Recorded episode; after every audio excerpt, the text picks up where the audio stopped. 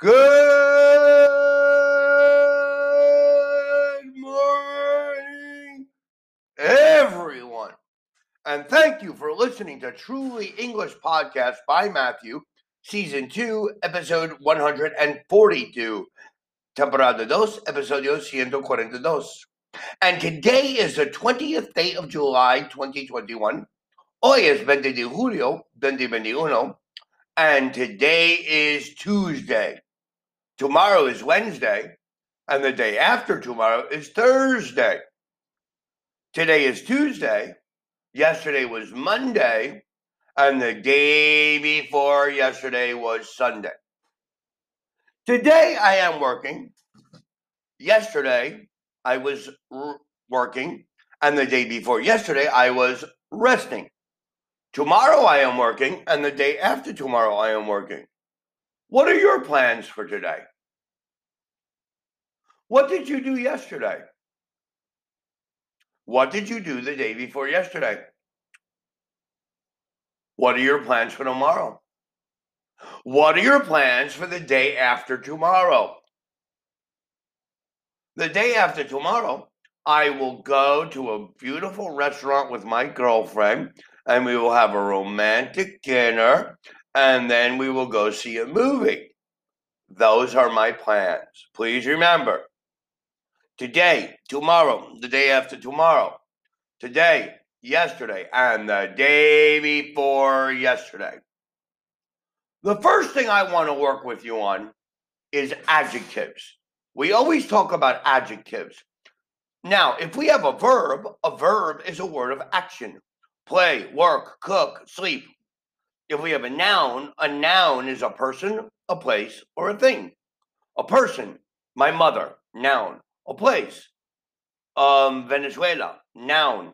A thing, a chair, noun. An adjective is a word of description. And adjectives are very interesting because we can use an adjective to say, my house is clean, but we can also use it to compare two things. My house is cleaner than your house. Or we can use it as a superlative. My sister's house is the cleanest. But every adjective has a natural opposite. If we say something is clean, we can say something is dirty. If we say something is new, we can say something is old. If we say something is big, we can say something is small. If we say something is lost, then we can say something is found. If we say something is dark, we can say something is light. If we say someone is first, we can say someone is last. If we say something is easy, we can say something is difficult. If we say someone is sleeping, we can say someone is awake. If we say some something is fast, we can say something is slow. If we say something is good, we can say something is bad. If we say someone is happy, we can say someone is sad. If we can say someone is hungry, we can say someone is full. If we say something is wet, we can say dry. Remember, wet and dry opposites. Happy and sad opposites. Hungry and full opposites. Good and bad opposites. Fast and slow, opposites. Sleepy and awake, opposites. Easy and difficult, opposites. Clean and dirty, opposites. Last and first, opposites. Dark and light, opposites. Lost and found, opposites.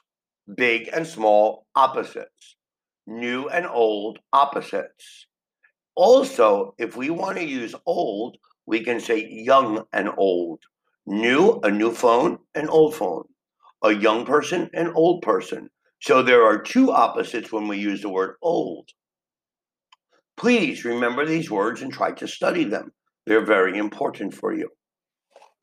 But as I said, we can use adjectives as a comparative. The basic adjective, tiny or teeny, the comparative is teenier your hands are teenier than my hands. The basic adjective low. we can use the comparative lower. The salaries in India are lower than the salaries in London. High, the comparative higher. The cost of living is higher in New York than in Minnesota. Nicer. This house is nicer than that house. Large, larger. We can say that your car is larger than my car.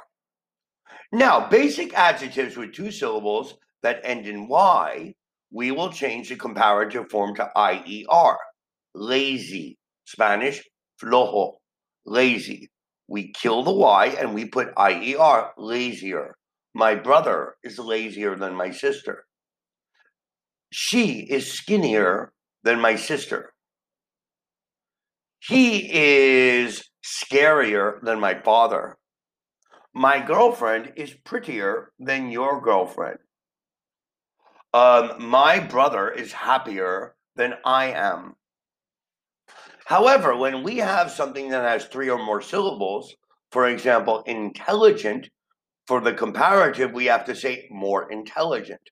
I am more intelligent than Javier. She is more beautiful than Shakira. This book is more interesting than that book. That house is more frightening than the other house. This class is more boring than the other class. He is more awful to his friends than I am. This shirt is more colorful than your shirt. My classes are more amazing than your classes. So please take your time today on this beautiful Tuesday Make your own examples. Memorize these words. If you have any questions, if you have any comments, if you have a request for a future episode, something that you need to understand, send us an email. Go to www.trulyenglish.com.mx or go to our Facebook or Twitter page, or you can send us a message here in Anchor Podcast. Thank you very much for listening to our podcast today. And please remember to listen to the next Truly English podcast tomorrow on Wednesday. Thank you and have a great Tuesday. Goodbye.